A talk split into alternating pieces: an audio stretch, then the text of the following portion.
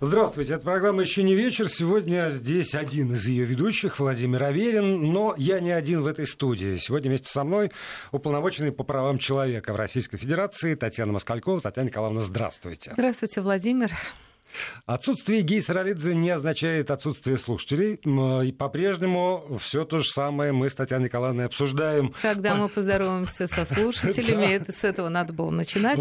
А, Здравствуйте, радиослушатели. Я, как всегда, призову наших слушателей э, пользоваться своими правами и э, писать сюда свои вопросы, свои комментарии в WhatsApp и Viber на номер 8 903 170 63 63, либо э, смс присылать на короткий номер 5533 со словом «Весь» «Вести» в начале сообщения. Татьяна Николаевна, вот с чего я хотел начать наше общение еще с тех пор, как, как только впервые заговорили о том, что вы наконец появитесь в нашей программе. Скажите, пожалуйста, вот а, в чем, на ваш взгляд, принципиальная разница между правоохранителем и правозащитником?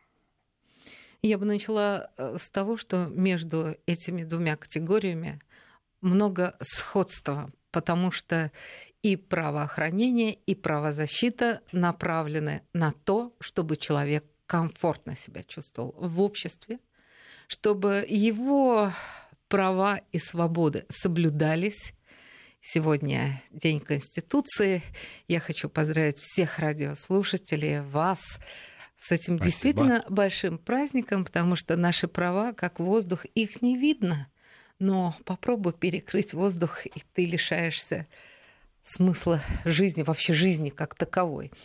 Поэтому правоохрана, она больше направлена на то, чтобы общественный порядок соблюдался, тем, чтобы люди соблюдали закон, и если этот закон нарушается, что виновные наказываются. И я думаю, что в данном случае есть акцент на обязанности граждан.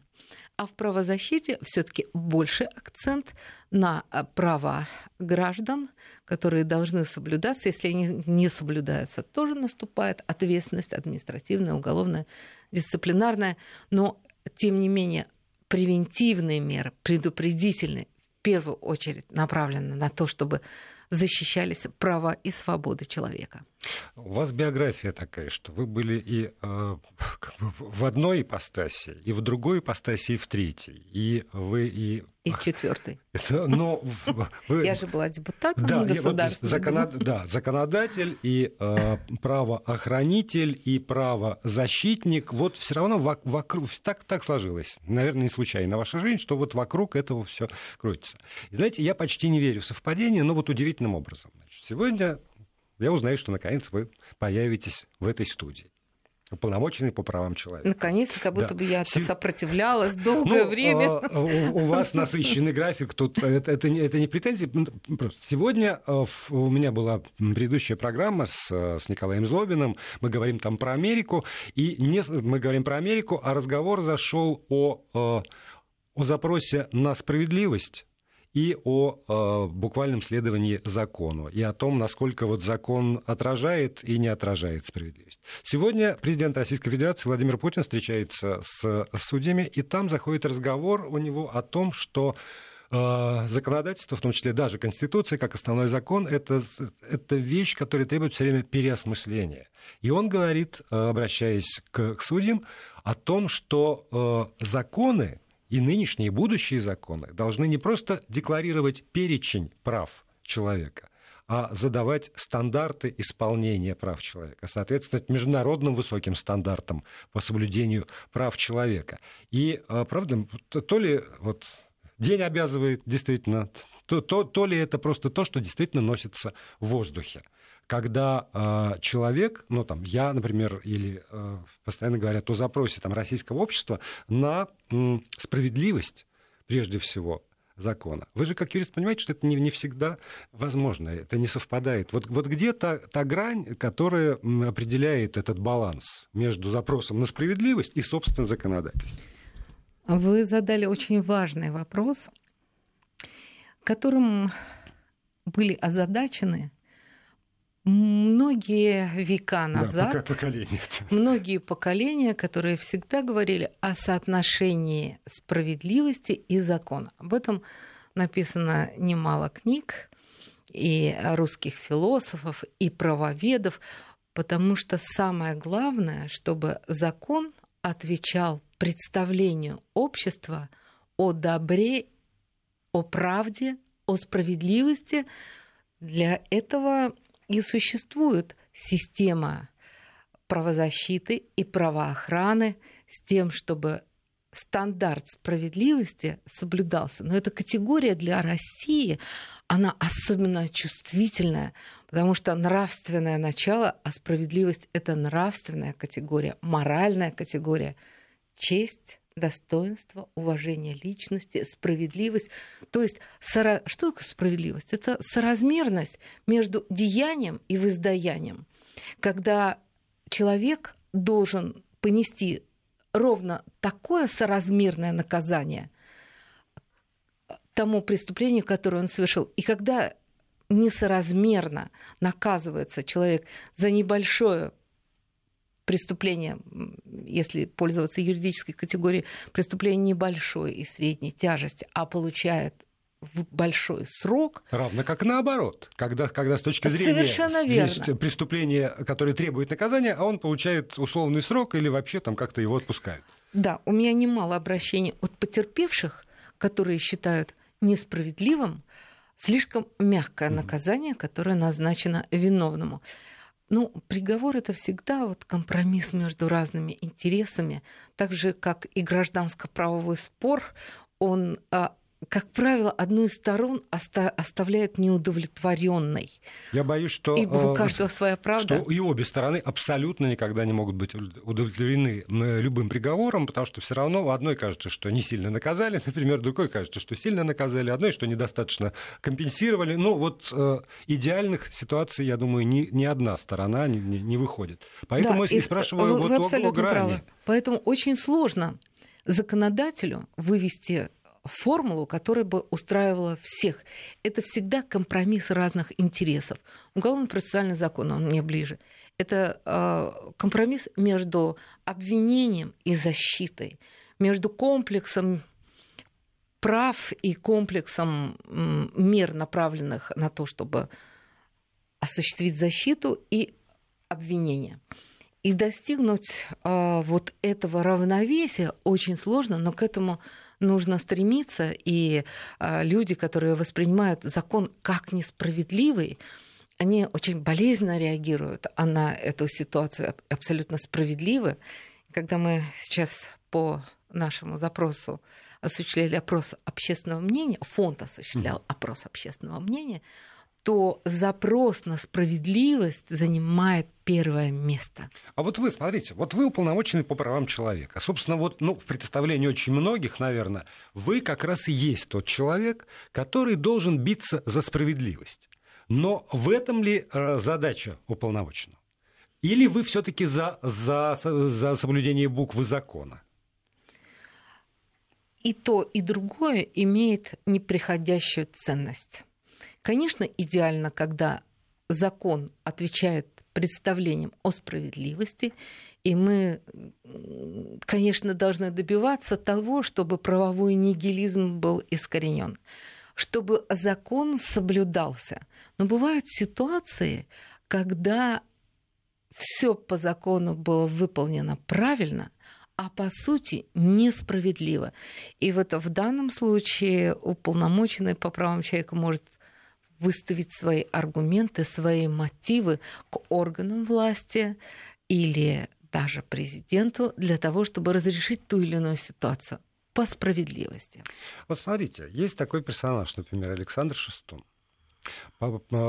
Фигура э, тоже очень противоречивая, обвинения серьезные, денег, э, денег много, и я знаю просто настроение тоже людей, и его наказать, и жестко наказать, и пусть вот, вот раз так, вот пусть он получит. И вы идете к нему в следственный изолятор и э, проверяете, насколько соблюдаются его права. Но это же, вот, это же поперек как раз общественного мнения. Общественное мнение требует, ну, условно, там, распни его, распни, а вы э, делаете э, ровно наоборот. Вы идете и смотрите, чтобы его там, не знаю, лечили, кормили, чтобы не нарушались его права как э, подследственного. В данном случае речь не может э, идти, с моей точки зрения, о виновности или невиновности, потому что закон об уполномоченном по правам человека запрещает уполномоченному вмешиваться в следствие и судебный процесс, пока они не завершились. Следствие сделает свои выводы, суд вынесет э, приговор, исходя из тех доказательств, которые будут представлены, и у меня нет возможности знакомиться с доказательствами на этом этапе и сделать свои выводы. Но независимо от того, виновен человек или невиновен, приговорен он за самое тяжкое преступление, его права как осужденного или права обвиняемого на условия содержания под стражей, связь с родственниками, получение медицинской помощи, а, необходимые условия, связанные с питанием, встречей с адвокатом, с его родственниками, они должны быть соблюдены. Положено ему получить медицинскую помощь, он должен ее получить. Положено иметь кусок мыла и э, воду, и, чтобы он принял все гигиенические процедуры. Это должно быть соблюдено, потому что это человек. Ну, смотрите, вот опять, давайте я напомню слушателям, Александр Шестун обвиняется в крупном мошенничестве, легализации э, доходов, полученных Знаете, преступным вот путем, я просто прочее, об... прочее, обвиняется, Володь, подчеркиваю я, я. Я просто обязана дистанцироваться да. от обвинений. Угу. И сегодня ну, я... И он голодает. Я сегодня да. посещала э, Александра Шестуна по просьбе его э, жены Юлии Шестун, которая, конечно, очень обеспокоена в каком он сейчас находится состоянии. И я должна была прийти и убедиться в том, что э, он находится в медицинской части, он в матросской тишине находится в реанимационном отделении, и ему оказывается необходимая помощь и выслушать его. Я его выслушала, мы долго разговаривали. А, и на гуманитарную тему, и о его семье. У него в больнице большое количество фотографий, буквально расклеенные по всем стенам, и это его мир, который вот здесь и есть. И я считаю, что это очень гуманно было со стороны сотрудников а, СИЗО которые разрешили ему, вопреки тем правилам, которые запрещают вообще личные вещи приносить в реанимацию, а запрещают э, фотографии, рукописи. Он пишет книжку, а он читает, он постоянно обращается к фотографиям и показывал э, мне их э, это тоже определенное доверие пустить в свой мир, а в свой круг. И мне важно было убедиться, что он находится в таком состоянии, которое сейчас не опасно для жизни. Как бы в чем бы человек не обвинялся, нужно сделать все возможное, чтобы он не погиб, даже когда он избрал такой путь и э, такую форму протеста, как э, голодовка. Я считаю, что это неэффективное средство, потому что человек, который защищается, он, наоборот, должен быть максимально хорошей форме для того, чтобы вести дискуссию со стороны обвинения, доказывать свою позицию, представлять доказательства, помогать адвокатам и эм, я убедилась, что он э, в хороших условиях, хотя меня просила его жена рассмотреть вопрос о возможности перевода его в городскую больницу, но он сказал, что ему здесь а, хорошо, он получает необходимую помощь, и для меня это важно. Чистое белье, а, чайник, где он даже заварил для меня ну, и кофе, контроль. встал. Угу. И это э, туалет очень комфортный, э, все необходимое для того, чтобы все необходимые гигиенические процедуры были соблюдены. Вот, собственно говоря, это очень важно. Я была в этом году в одном СИЗО, где больничные условия абсолютно не соблюдались и не соответствовали международным нормам и стандартам, человек погиб. Э, женщина, которая в тяжелом э, состоянии находилась в этом следственном изоляторе, не получила необходимую помощь, которую должна была получить. Она погибла, возбуждено уголовное дело, расследовалась эта ситуация. Руководитель этого СИЗО был освобожден от занимаемой должности. И вот на контрасте я хочу сказать, что Матросской очень тишине. важно. Хорошо. Очень важно, чтобы да, да. соблюдались. А вот смотрите, все равно возникает вопрос. Вот вы приезжаете, вы видите, угу. по, по, да, к вам обращаются по обращению, вы приезжаете, контролируете ситуацию, вы видите, например, что ну вот все не так. Вот нарушены угу. права э, от гигиены до э, там, э, правил ведения следствия, например. Какие у вас есть при этом полномочия? Вы же не можете там топнуть ножкой и сказать быстро все исправить. Вас, вас обязаны слушать, я вот к чему. Вас обязаны слушать там, люди, которые работают во ФСИН, в Генпрокуратуре, вообще в прокурорских органах, ну, где угодно – или э, ваши слова это не более чем рекомендация, и вы взываете ко всему доброму и светлому, что есть в их душах? Насколько вот Я э, хочу обратить инструмент? внимание, что уполномоченный по правам человека действует на основании федерального конституционного закона. И э, любое должностное лицо, оно, конечно, э, с уважением относится или должно с уважением относиться к работе уполномоченного, как и я отношусь с уважением к работе прокурора, следователя, дознавателя, губернатора, который выполняет свои обязанности. Без этого взаимного уважения и взаимной помощи невозможно отстроить цивилизационное пространство.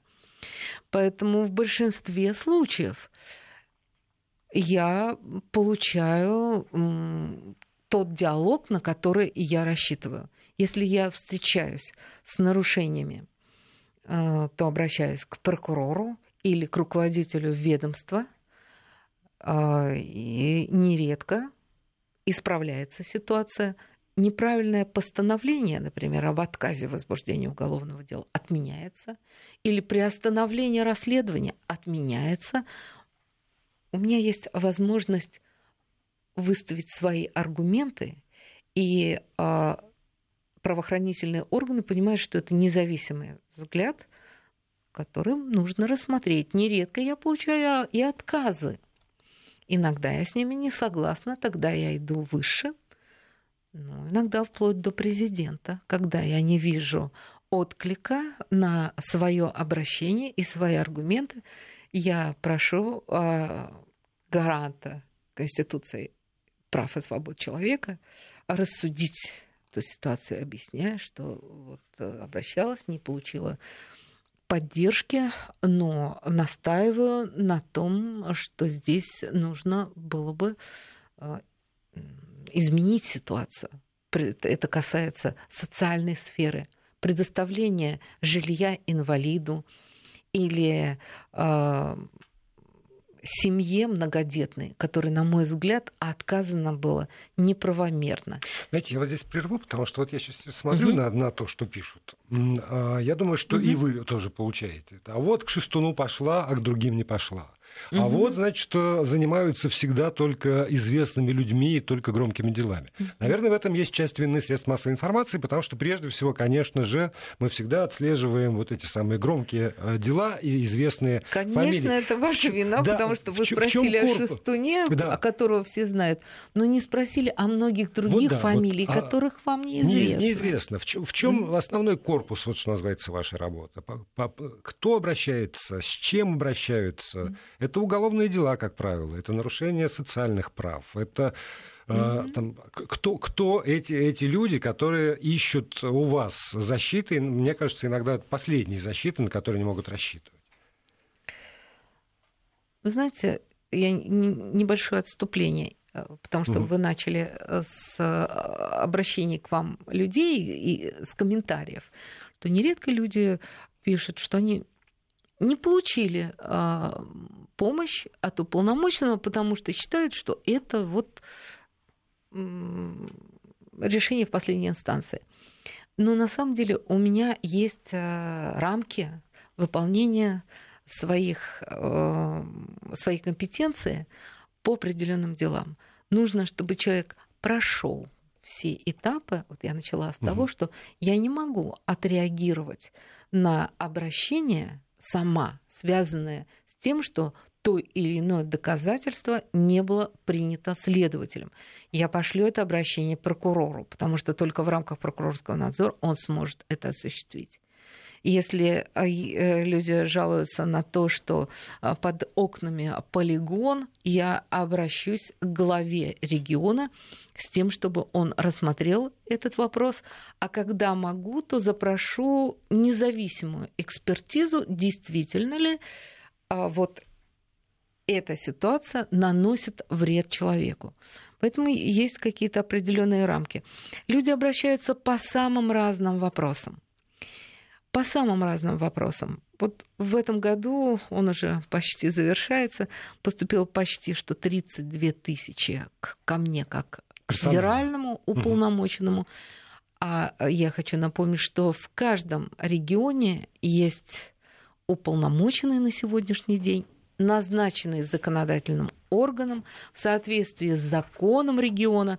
Знаете, вот я здесь прерву, потому угу. что я как раз хотел поговорить подробно о, о не, не персонально Татьяне Москальковой, об институте уполномоченных. И давайте мы вторую часть нашей беседы после выпуска новостей с этого и начнем. Татьяна Москалькова, уполномоченный по правам человека в Российской Федерации, гость нашего эфира. После новостей продолжим. Продолжаем программу. Татьяна Москалькова, уполномоченный по правам человека в Российской Федерации, здесь, в этой студии. Э, напомню, для комментариев комментариев, вопросов, суждений и мнений есть WhatsApp и Viber 8 903 170 63 63 и смс-портал 5533, короткий номер, слово «Вести» в начале сообщения. Остановились мы вот на, на двух вещах, которые, наверное, взаимосвязаны очень. Это э, институт уполномоченных по всей России и обращение граждан, которые тоже вот не стекаются ко всем, или люди считают, что та вот, вот та в Москве, самое главное, это тоже вопрос, самое главное или уполномоченное, вы начальник над ними или нет, как складываются эти отношения, как, это, вот как эти шестеренки между собой взаимодействуют? Да, я не начальник над уполномоченными по правам человека в субъектах Российской Федерации. В каждом субъекте есть закон об уполномоченном региональном, он назначается законодательным органом, в каждом субъекте есть свой порядок выдвижения этой кандидатуры. Но э, когда кандидатура выдвинута законодательным органом, ко мне приходят документы на согласование этой кандидатуры. А у вас есть право сказать, что это не, не тот человек? Да. Да? Есть И такое право. Пользовались? Да. Хоть раз? Девять, э, девять человек за последние два года, которые были не согласованы. А тогда критерии. Даже, даже, а, даже одна кандидатура а, женщина обратилась в суд по поводу того, что она считала неправильным отказ в согласовании. Морально-нравственные качества, а, опыт правозащитной работы. Ну, есть и другие критерии, связанные с законом о государственной службе потому что уполномоченный по правам человека – это персонифицированный государственный орган.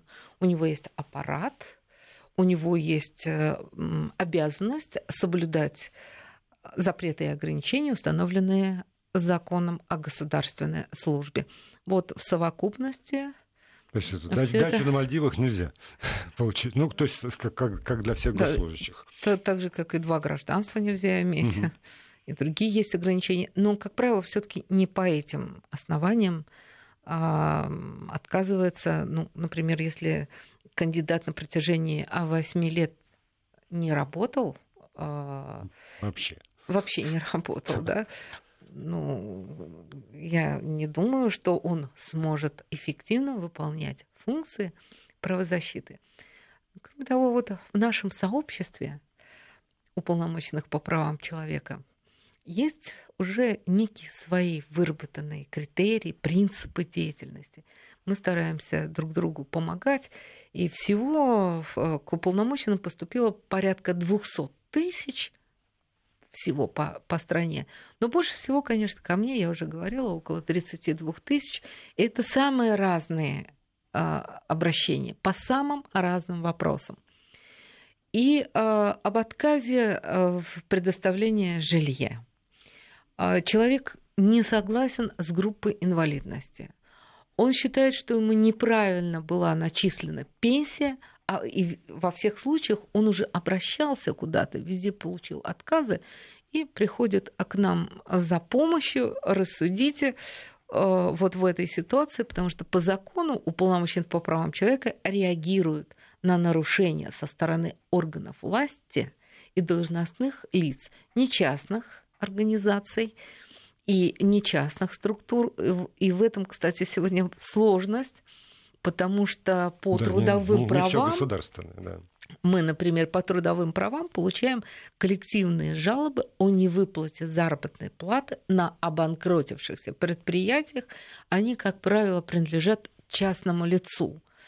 А, а реагировать на это надо, и мы э, уже реагируем не э, в отношении собственника этого производства учредителя, а в отношении судебных приставов, которые не выполняют решение суда о выплате заработной платы. А, то есть решение суда есть, оно просто не исполняется. Решение угу. суда есть, не исполняется. Были случаи наоборот. Решение суда есть, оно исполняется, человек считает его несправедливым, обращается к уполномоченному, и вот здесь наступает тот случай, с которого вы начали.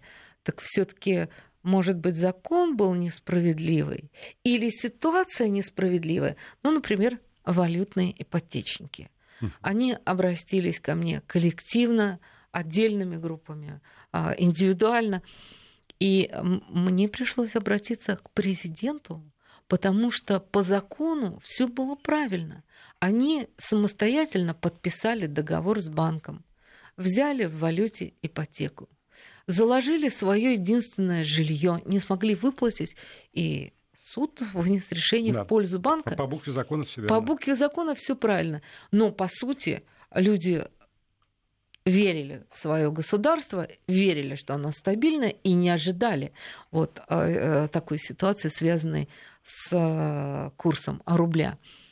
И президент вник в эту ситуацию, дал поручение о специальной государственной программе, были выделены деньги, и а, мы в межведомственной комиссии каждого индивидуально рассматривали, действительно ли у него это единственное жилье, а не искусственный развод, когда угу. на стороне другой половины есть дом, собственность. Мы рассматривали а, его социальную составляющую. И ну, то есть надо, надо спасать или... Э, да, да, надо спасать, или можно, хлебе, или или можно да. воздержаться.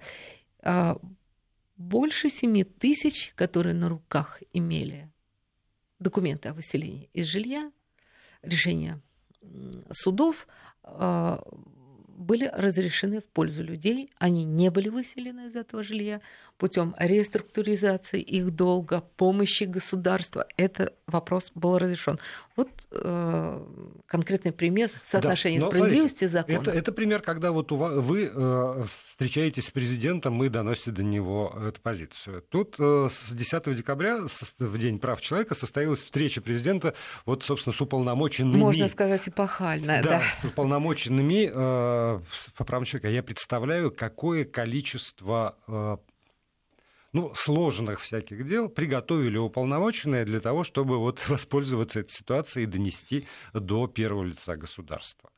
А, массив можно оценить как-то? Вот, вот когда надежда, хорошо это или плохо, сейчас оставим за скобками, когда надежда только на президента остается для того, чтобы какие-то сложные ситуации разрешить. Чемоданами исчисляется количество обращений, которые надо было на этой встрече озвучивать.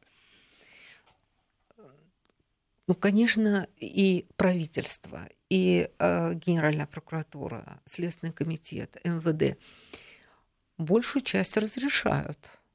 Особенно зная, что будет встреча Больше... с президентом. Да, но мы обращаемся к тем органам, как правило, по конкретным делам. А президенту уполномоченные ставили вопросы системного характера. Когда э, многочисленные обращения, особенно если они имеют динам, динамику роста, превращаются в системную проблему, вот тогда нужно поставить или можно поставить вопрос главе государства а, и привлечь его внимание к этой проблеме. Но если это будет поручение разобраться и принять меры, это будет совершенно замечательно. Но один из вопросов, который задавали уполномоченные о защите прав потерпевших, мы сегодня имеем динамику, отрицательную динамику отказов потерпевшим в возбуждении уголовного дела.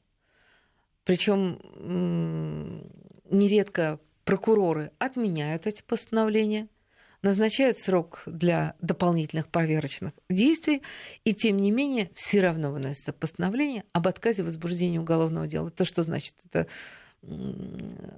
Чел... это, это человек не имеет доступ к правосудию, чтобы искали виновного, возместили причиненный ему ущерб, конечно, мы стали изучать опыт других государств и увидели, что многие отказались от этой стадии возбуждения уголовного дела. И в нашем российском законодательстве до революционном, до революционном 17 года тоже а, было правило, когда человек приходил с заявлением о совершенном преступлении, у меня украли сумку. Угу. Вот нужно было зарегистрировать в журнале, и с этого момента начинался процесс. То есть, а, то есть без человеку, оценки, да? Без вот... оценки. А, что да, действительно, сумку украли, давайте будем искать преступника. Нет, сразу начинался процесс. И если а, не, не установлено было признаков преступления, то постановление о прекращении уголовного преследования – Эм, осуществлялось судом. То есть в любом случае, если человек заявляет о том, что он нуждается в защите, это дело доходит до суда. Сегодня же День Конституции, поэтому неплохо вспомнить, что никто не может быть а, признан виновным, иначе как на основании приговора суда, приговора суда, когда мы прекращаем уголовное дело, например, в отношении несовершеннолетнего, просто прекращаем, потому что он не достиг возраста привлечения к уголовной ответственности. Предположим, 14 лет. Это же не суд решил а это решил э, следственный орган. Ну, Здесь есть... на закон. С другой стороны, не, не сам же решил, а есть норма закона до 14 лет не привлекается. Ну и пусть это суд решит с условием его э, возможности состязательности, а может быть там будут представлены другие аргументы.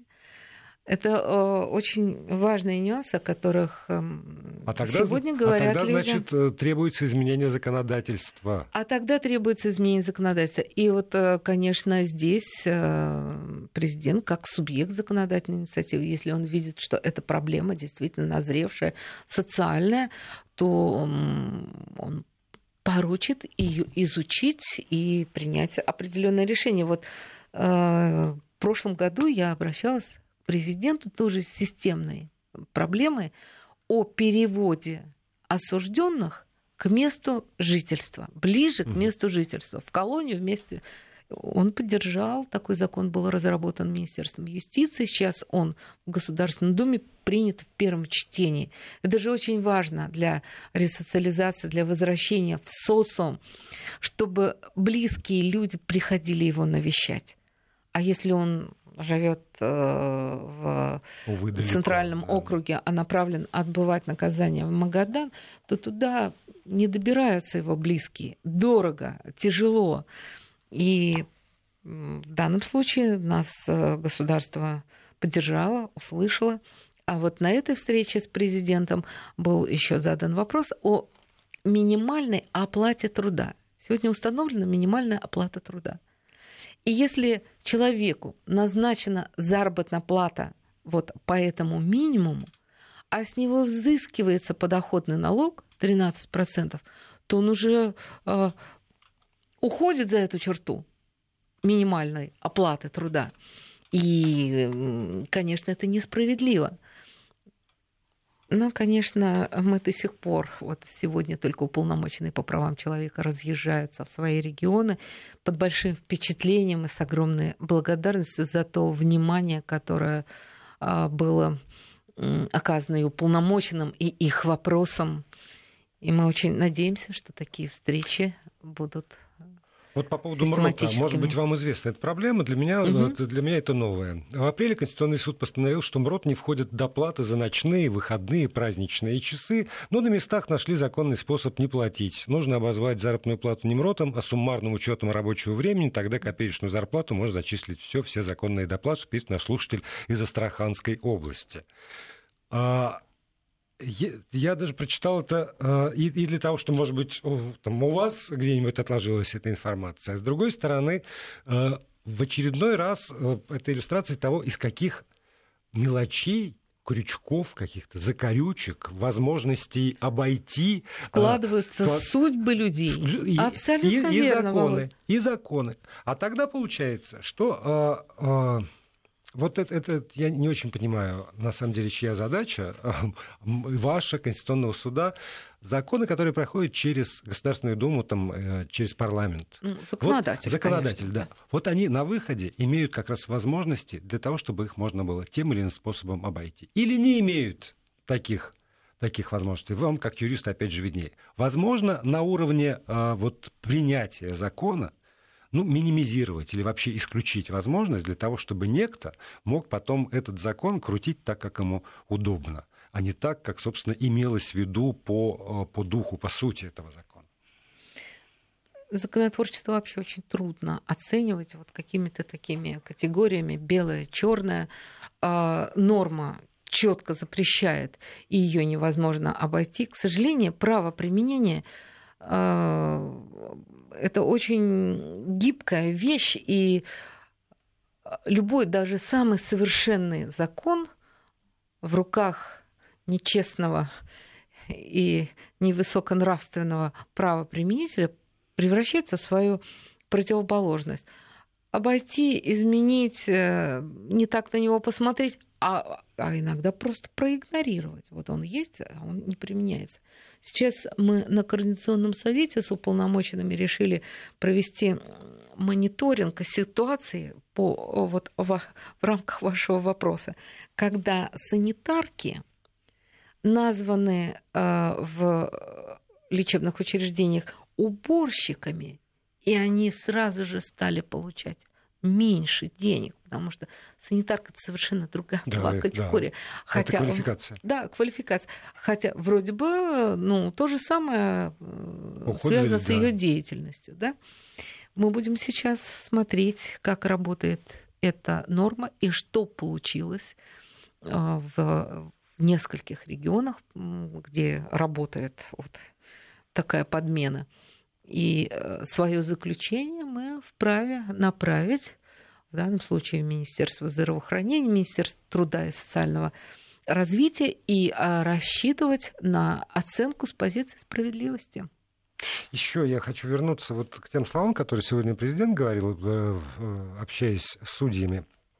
Важно, чтобы законодатели не отступали от мировых стандартов в сфере защиты прав человека.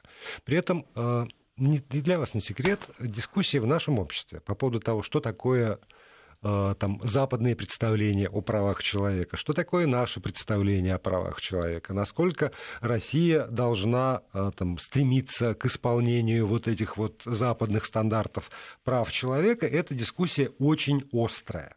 И здесь вот тоже мне бы хотелось узнать ваше мнение. Действительно ли есть некий стандарт, и этот стандарт один, вот международный стандарт, о котором говорит Владимир Путин, и к нему надо стремиться, или все-таки в сегодняшнем мире можно говорить о, не знаю, там, десятках и сотнях национальных стандартов прав человека, которые могут э, существовать изолированно там, друг от друга, представление о том, что такое права человека. Как, как вот здесь быть? Я думаю, что здесь два разных понятия. Это мировые стандарты соблюдения прав человека и подходы к понятию прав человека и деятельности правозащитных сообществ а, в отношении вопросов по восстановлению нарушенных прав человека.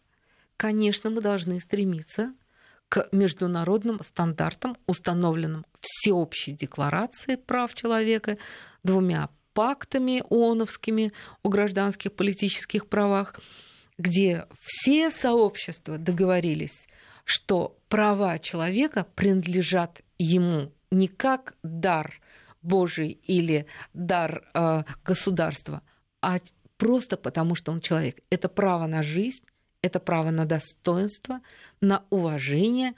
Это то, что неотъемлемо от него по природе. Конечно, а, мировые стандарты связаны с тем, что человек имеет право свободно передвигаться, выражать свое мнение на ту или иную, а, веровать и, или, или не верить в Бога, и вот эти стандарты являются мировыми стандартами. Когда мы говорим о защите прав человека, то говорим об акцентах. А, почему вот сейчас принято говорить о том, что российская система уполномоченных по правам человека приобрела свои национальные черты потому что она делает акцент не только на политические права, права меньшинств, но и на социальные. Труженик имеет право на эти инструментарии защиты, так же, как и в политической сфере. Нельзя человеку не выплачивать заработную плату за его труд. Это вопрос справедливости за труд воздаяние, за преступление наказание. Но вынося наказание, мировой стандарт определяет, что человек не может подвергаться насильственным мерам, что нельзя выбивать показания путем шантажа, угроз и других незаконных мер. Это мировой стандарт. И очень правильно, что мы его поднимаем на самую высокую ступень. В прошлом году было 70-летие Всеобщей декларации прав человека. Мы отмечали этот день для того, чтобы еще раз сделать акцент, дать импульс для органов власти а, и вот для вас в этой числе, сфере. Для такого института, как уполномоченный прав человека при президенте очередь. Российской Федерации. Татьяна Николаевна, время нашей встречи истекло. Спасибо вам огромное. Приходите как еще. Как быстро летит время. Спасибо.